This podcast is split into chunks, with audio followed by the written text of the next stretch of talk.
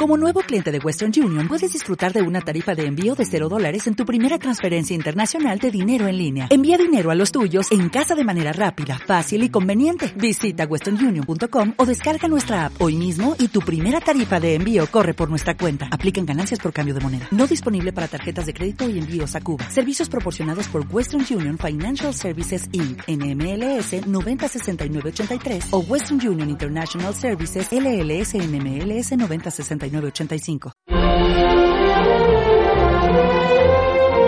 Más de uno en Onda Cero, donde Alsina.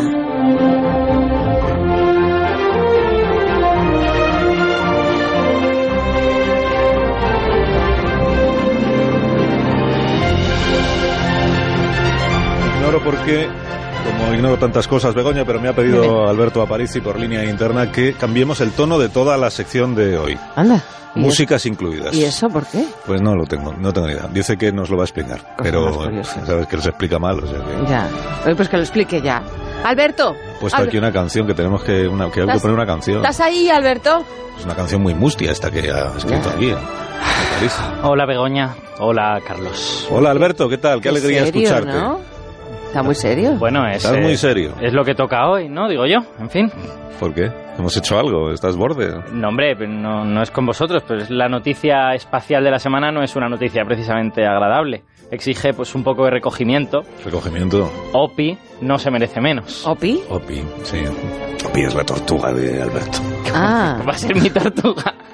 No es mi ¿Qué, tortuga. ¿Qué le pasa a la tortuga, Alberto? OPI es Opportunity. Es el... Ah. es ¿Te el- llamas Opi? el- claro, el, Qué to- confianza. Todos los que lo queremos con nuestro corazón le llamamos OPI. Es el rover de la NASA que lleva 15 años en Marte. Sí, sí, sí, es un, es un chisme. ¿Se le puede llamar chisme? Bueno, era ya, sí. Es un chisme robótico, como una mesa de camping con ruedas. Oh. Pone aquí el- Se parece, sí. Por Sí, favor. pero ¿qué pasa? La NASA ya lo ha dado por finiquitado al Opportunity. Pues, pues hombre, pues no seas insensible, no le No, digas revés, yo le tengo finiquitao, un gran cariño a- mesa de camping y todas estas Ha cosas. vivido mucho más de lo que nadie nunca pudo imaginar. Exacto. Ha sido, ha sido más duro con Opi que con Torra, prácticamente. No, eso jamás. bueno, yo vengo aquí dispuesto a que nos unamos todo este programa al luto interplanetario en el que está todo el sistema solar y a convenceros de, de por qué deberíamos sentirnos todos, bueno, no sé si tristes, pero como si hubiéramos Recogidos, perdido a alguien. recogidos. Exacto. Muy bien. Dejadme empezar leyéndoos el último mensaje que mandó a la Tierra la, la mesa de camping con ruedas. ¿Qué, qué dices tú? Eh, ahora sería el momento de, de la música esta que, que he dicho. Ahí estamos. Juntemos las manos. Dijo Opportunity antes de exhalar su último aliento. Espera que encienda el mechero. Quizá como una especie de epitafio dijo: Me queda poca batería Anda con mi móvil. y está oscureciendo. Me queda poca batería, es muy poco cool, ¿eh? Y ya está. Es lo que dijo. Y eso fue lo... Es lo que dijo, no, no tenéis ningún corazón, de verdad. O sea, cuando uno está en Marte y Pero de tener ver, batería Alberto. depende si vives o mueres. Pero Alberto, esta pena la comparten todos tus colegas. Mm, Me pregunto yo, es, es decir, yo me pregunto también, ¿es esta, digamos, la muerte de chanquete de la comunidad espacial? No, hombre. Algo así parecido. A ver, voy, voy a poneros una metáfora de letras que yo creo que está seguro que la entenderéis. Sí. A ver, esto, llevamos como 15... Metáfora de letras. Es- Muy, muy bordes. Llevamos como 15 años acostumbrados a tener todos los días, bueno, no sé todos los días, pero regularmente datos de Opportunity, ahí está en Marte haciendo sus cosas Sí, tal y cual. sí. Esto es como si a un cultureta Sí. se le muere John Williams. Pero no desees eso. No, yo no, no lo deseo en absoluto, pero... Te refieres al impacto que tiene para, Claro, para la exacto. comunidad científica. Exacto, este, el- como, Ah. como si se muriera la persona que ha hecho esta música tan bonita. Entonces sí que es importante la, la noticia, claro. Es, es sobre todo, ya te digo, el estar acostumbrado a que está ahí y que parece que nunca va a desaparecer y un día pues... Ya, pero nos hemos ido, o os habéis ido acostumbrando a que está ahí, pero yo recuerdo cuando llegó Opportunity con, con ¿cómo se llama el otro? Spirit. Spirit. Spirit a Marte, aquello era para un ratito, o sea, era... iba a estar 15 días o 20 días y luego ya no... 90, 90 Han días. pasado 15 años, ¿qué más esperas? 90 días, efectivamente. Llegó en Marte en 2004. Que además hicisteis vosotros alguna cosa Hombre, especial aquí, ¿no? Un programa magnífico, maravilloso, Sí. que se llamaba España en Marte. Porque hablábamos de la participación española en la, exploración y en la y en el conocimiento de los bueno luego luego si quieres lo recordamos pero los experimentos que se estaban haciendo en, en Río Tinto ahí en Huelva Exacto. con el análisis del agua porque se entendía que era parecido a lo que podía haber allá arriba y tal. Pero vamos, la sección es tuya, si quieres que te la haga yo. Bueno, pues no, Opportunity llegó para 90 días, como tú dices, se ha quedado 14 años y pico y ha recorrido más que ningún otro aparato fuera de la Tierra, 45 kilometrazos. Wow. El siguiente es un, es un rover ruso que está en la Luna y que recorrió, me parece que fueron 40 o algo por el estilo. Oye, y el balance de estos 15 años de exploración de Marte a cargo de los de los rovers, pues, tanto tiempo allí habrá averiguado muchísimas cosas. Bueno, pues aparte de, de robarle el corazón a la comunidad científica, Estás, estás mega acabado. ¿eh?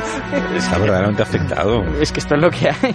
Bueno, aparte de esto, digo, eh, Opi nos dio eh, al fin detalles de qué significa esto de Marte tuvo agua en el pasado, ¿no? Llevamos mucho tiempo diciendo Marte tuvo agua tal y cual. Pues Opi encontró rocas que posiblemente se habían formado en el límite entre el agua y unas dunas de arena. Son los geólogos que saben ver esto con ojo clínico, se dieron cuenta. Eh, realmente Opi, que estaba dentro de un cráter en ese momento, estaba caminando sobre una antigua playa. Es una cosa muy bonita, ¿no? Dar- darte cuenta del paso del tiempo, ahora es un cráter, pero fue una playa, ¿no? Eh, de hecho, el hecho de que fuese un cráter era muy importante porque los cráteres lo que hacen es dejar al descubierto varios estratos y tú puedes ver ahí las diferentes rocas, eh, unas más antiguas, otras más nuevas. De hecho, Opi, pues prácticamente fue un robot geólogo, ¿no? De, en esos casi 15 años eh, pasó por 14 cráteres diferentes. Y al final se cayó dentro de uno y...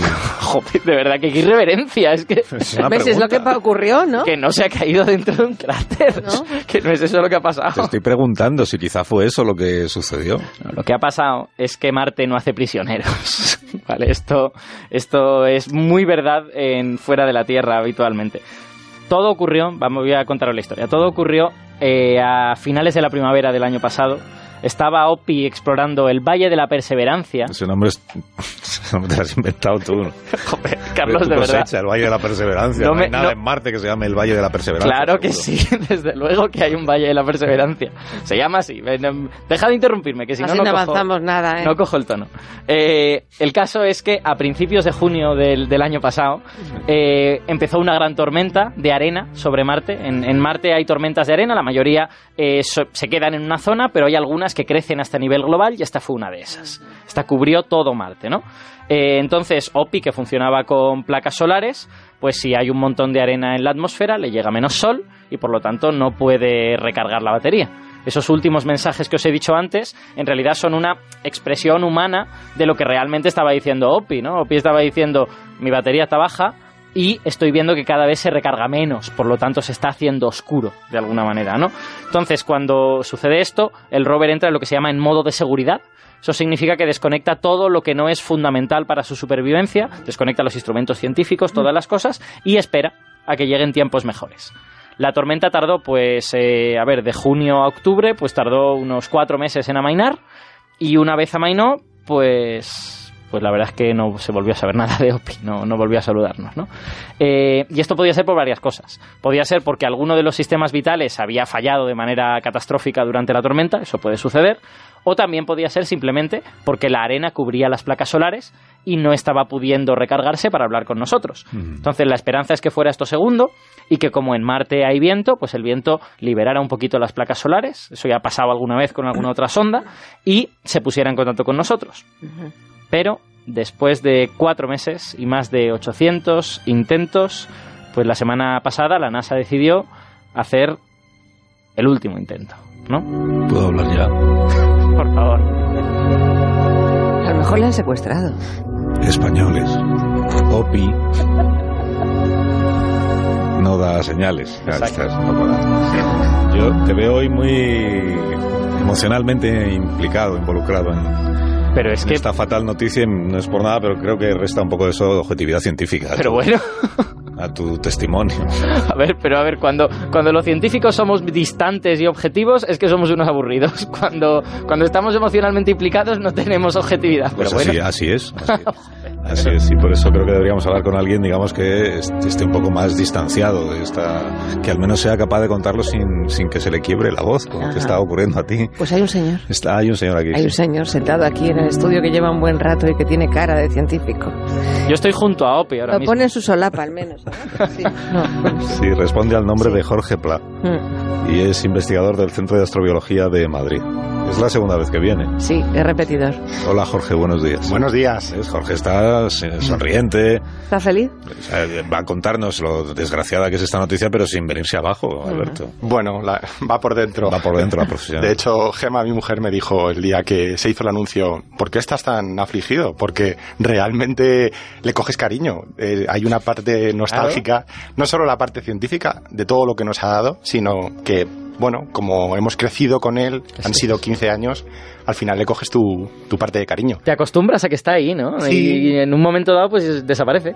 Sí, pero bueno, ha hecho tanto eh, para la ciencia y ha hecho eh, tantísimos descubrimientos que, eh, bueno, eh, eh, yo espero que en el futuro se le, se le honre como merece con un, con un museo en la superficie de Marte. ¡Uy, qué maravilla! En la superficie de Marte. Hombre, claro. Museo en el lugar. Fíjate tú.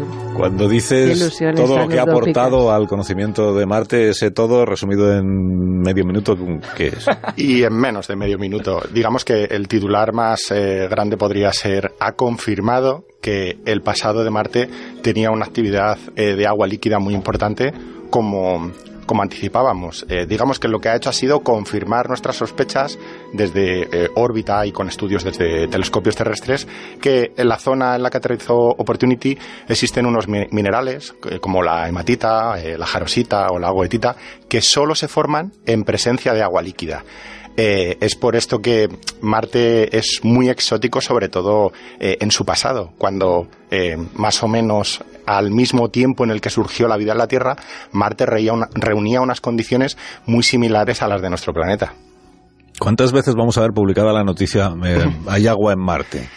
Pues eh, me temo que ¿Cuándo muchas... deja de ser noticia que haya agua en Marte? Sí, yo soy bastante crítico eh, tanto con los medios de comunicación como con NASA porque el agua en Marte lleva descubierta desde principios de la década de los 60, en fase hielo y en fase gaseosa. Eh, cada, nueva, cada nuevo anuncio intenta evidenciar eh, pues indicios de agua líquida en superficie. El problema es que eh, la presencia de agua líquida estable en la superficie de Marte es eh, imposible por las condiciones atmosféricas del planeta. Por eso yo veo un poco eh, sensacionalista. Esto no significa que no sean descubrimientos importantes. Es muy importante, pero eh, ya sabíamos que Marte tiene agua. Pero el titular no es agua en Marte, ¿no? El titular es otra cosa. Correcto, es una nueva pieza en el puzzle, pero ya sabíamos que Marte tiene agua. De, de hecho, tiene tanto agua. Hoy sabemos que tiene tanto hielo de agua en los casquetes que si ambos se derritieran formarían un océano global de 35 metros de profundidad. Wow. 35 metros no es mucho comparado con la profundidad de nuestros océanos, pero joder, son 35 metros de forma global, eh, Claro. eh, engulliría todo el planeta. Entonces, los futuros astronautas que vayan a, a colonizar el planeta rojo van a tener mucho agua accesible. eh, no será tan fácilmente accesible porque habrá que llegar a ella, pero dependiendo de la zona de aterrizaje, estará más cerca o menos cerca de la superficie en el subsuelo de- del planeta. Y ahora que OPI ha dejado de, de enviar información y parece que se ha fundido del todo, ¿qué nos queda en Marte? ¿Qué, qué queda? ahí? ¿Qué, ¿Sigue el, el Spirit? Aquel ya también... No, Spirit, Spirit, yo creo fue en 2009. Spirit se, cayó- quedó. Se, cayó en cráteres. se quedó varado en la arena Sí. y luego Ah, creo que se le echó En el- encima un- una tormenta también. o En el así. 2010 Pobre sí Spirit. perdimos la comunica- comunicación total con Spirit. Tuvimos la suerte que una de sus ruedas eh, se rompió. Eh, mm, es una suerte. Suerte. eh, sí, porque eh, desde el punto de vista de ingeniería es una faena porque el rover avanza peor. Lo hicimos conducir marcha atrás.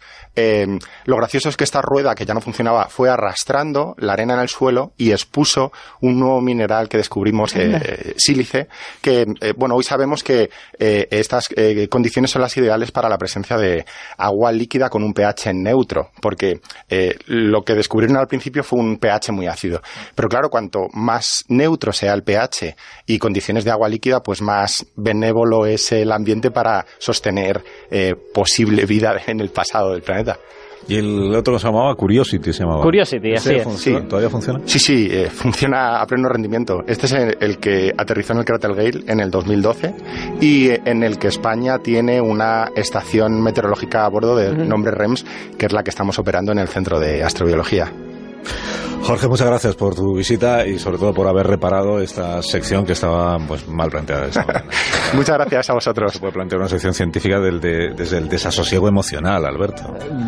Yo es que tengo que ser honesto, Carlos. O sea, si yo me encuentro mal, me encuentro mal. Esto, o sea, ¿qué quieres? ¿Que finja? Sí, no, pero te, sí, pides una, te pides una baja.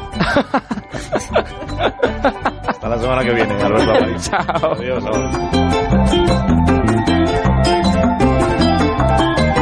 Más de uno. La mañana de Onda Cero con Alsina.